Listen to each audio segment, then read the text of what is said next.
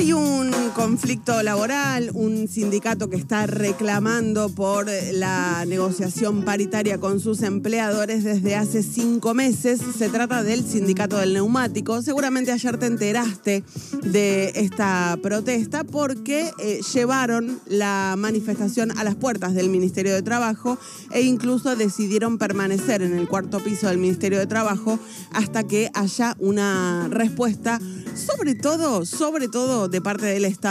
en medio de esta negociación paritaria, que no solo lleva ya cinco meses, sino que ya lleva 33 audiencias, nada más ni nada menos, ante el Ministerio. Del otro lado, de un lado está el Sindicato de Obreros del Neumático, del otro lado están algunas de las empresas más grandes e importantes, no solo del país, sino también a nivel global. Está FAT, está Bridgestone, está Pirelli. Estas tres empresas juntas concentran el 60% del mercado de neumáticos en la República Argentina, producen aproximadamente 6 millones de neumáticos por año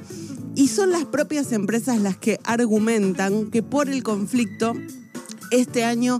eh, se perdieron de producir casi el 25% de esos 6 millones de neumáticos. 1.300.000 neumáticos, dicen, no pudieron producir eh, eh, a, partir del conflicto, con todo lo que, por supuesto, eso implica en pérdida de ganancias. Pero aún así, aún así, el conflicto permanece abierto y aún con esta gravedad de pérdida de, pérdida de ganancias, las empresas se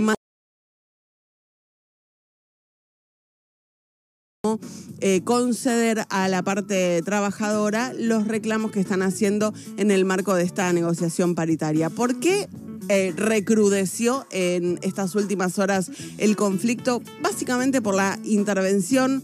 o tal vez no intervención del Ministerio de Trabajo, porque lo que dicen los trabajadores es que ayer cuando llegaron a una nueva reunión en el marco de esta negociación, se encontraron con el cierre unilateral de la paritaria, con que el Ministerio de Trabajo estaba convalidando el cierre de la paritaria 22, 21, 22 y ya estaban hablando de una posible oferta para la paritaria del año próximo, la paritaria 22-23. Ante esa novedad, ante la decisión del cierre unilateral que denuncian los trabajadores, es que decidieron esta permanencia en el cuarto piso del ministerio además de un paro general y además de un acampe frente al Ministerio de Trabajo, tres medidas que ya dijo el SUTNA, el Sindicato de Obreros del Neumático, que si la paritaria se reabre,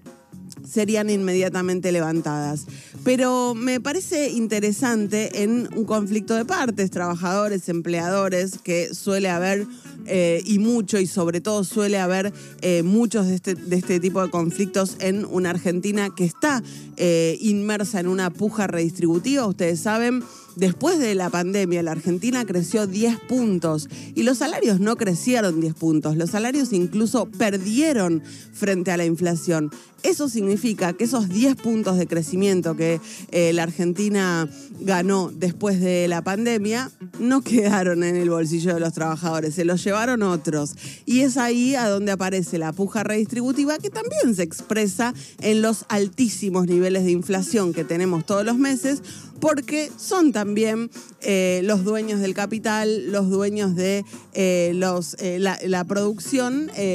intentando conservar o ganar un poquito de valor a partir de la especulación con los precios. En medio de esta puja redistributiva en la que, insisto, los salarios vienen con 20 puntos de pérdida durante el gobierno de Mauricio Macri y arañando de lejos empates durante el gobierno de Alberto Fernández, lo que decide el Estado hacer, bueno, deja muchísimo que desear.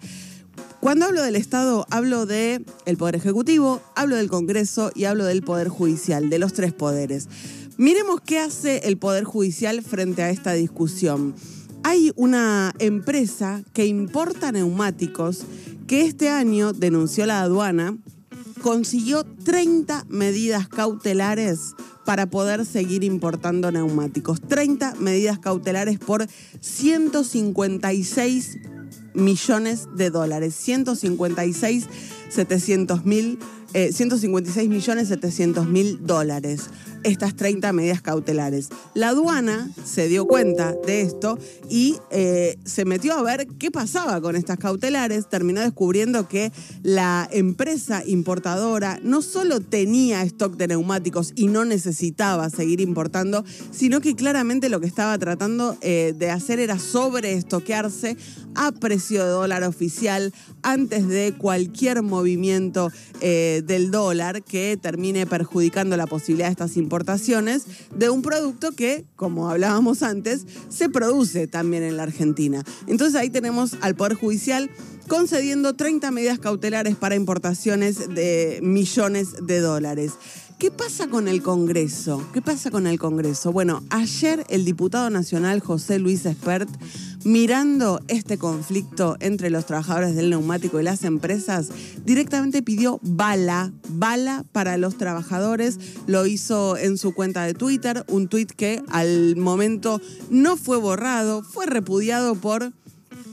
en parte, en parte, el arco político, Miriam Bregman, la portavoz de la presidencia, Gabriela Cerruti, marcando que lo que está eh, haciendo José Luis Espert con ese tuit es incitación a la violencia, es algo que viola el Código Penal, de hecho lo dice muy claramente Gabriela Cerruti, no necesitamos leyes nuevas para algunas de las cosas que estamos viendo en la Argentina, el Código eh, Penal ya lo sanciona claramente, pero ahí está el tuit, ahí está el pedido de bala, insisto, un diputado nacional pidiendo que asesinen a trabajadores que están eh, reclamando con el legítimo derecho a la protesta en el marco de una negociación paritaria que lleva cinco meses, 33 audiencias ante el Ministerio de Trabajo y que todavía no encuentra resolución. ¿Y qué hace el Ministerio de Trabajo más allá de eh, que sea, bueno, bastante llamativo que no haya podido encontrar un acercamiento entre las partes durante cinco meses y 33 audiencias? Bueno, ayer el ministro Claudio Moroni lo que decide es denunciar penalmente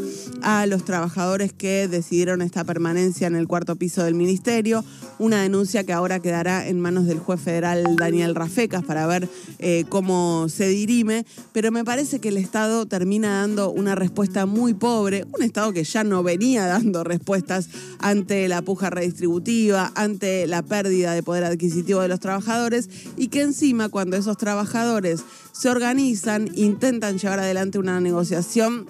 paritaria frente a empresas millonarias, poderosas, que no tienen ningún problema en perder un cuarto de su producción eh, a costa de intentar imponer su eh, visión en una negociación paritaria, bueno, lo que hace el Estado es denunciar pedir asesinato y garantizar que se vayan dólares oficiales para importar cosas que hacemos en Argentina.